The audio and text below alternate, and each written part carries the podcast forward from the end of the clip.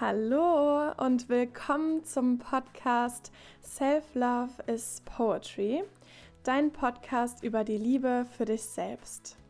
Ich bin Theresa Paas und es ist so schön, dass du heute dabei bist, denn in dieser Folge werde ich erzählen, worum es in diesem Podcast gehen wird und wer ich eigentlich bin. Vielleicht kennst du mich ja auch schon von Instagram, Theresa-Paas. Da teile ich so ein bisschen mein Herz in Form von Gedichten.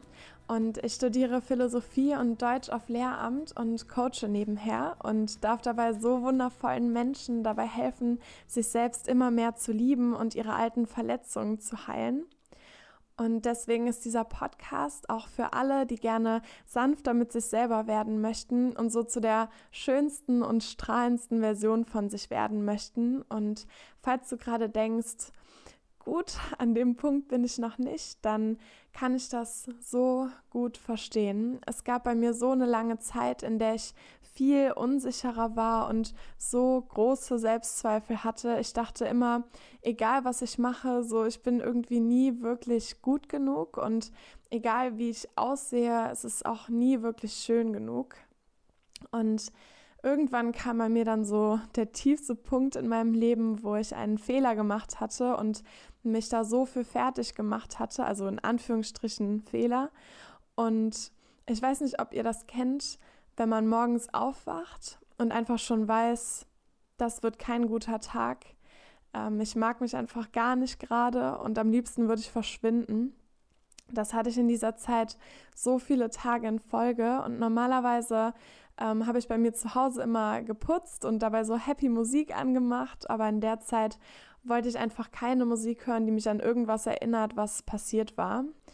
Und dann war ich so auf Spotify und habe durch Zufall einen Podcast gefunden, weil ich irgendwas hören wollte, was mich ablenkt. Und dieser Podcast hat sich mit Persönlichkeitsentwicklung beschäftigt und wie man Ziele erreichen kann und wie man sich selbst mehr mögen kann. Und dann habe ich mich jahrelang mit diesen Themen beschäftigt. Ich habe eine Coaching-Ausbildung gemacht, ich habe Seminare besucht, Bücher gelesen, gefühlt jeden Tag Podcast gehört.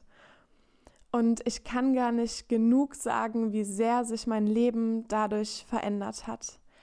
Heute bin ich meine beste Freundin. Ich fange mich auf, wenn es mir nicht gut geht. Ich liebe meinen Körper. Ich habe mir erlaubt, meine Träume zu leben, was ich früher einfach nie für möglich gehalten hätte.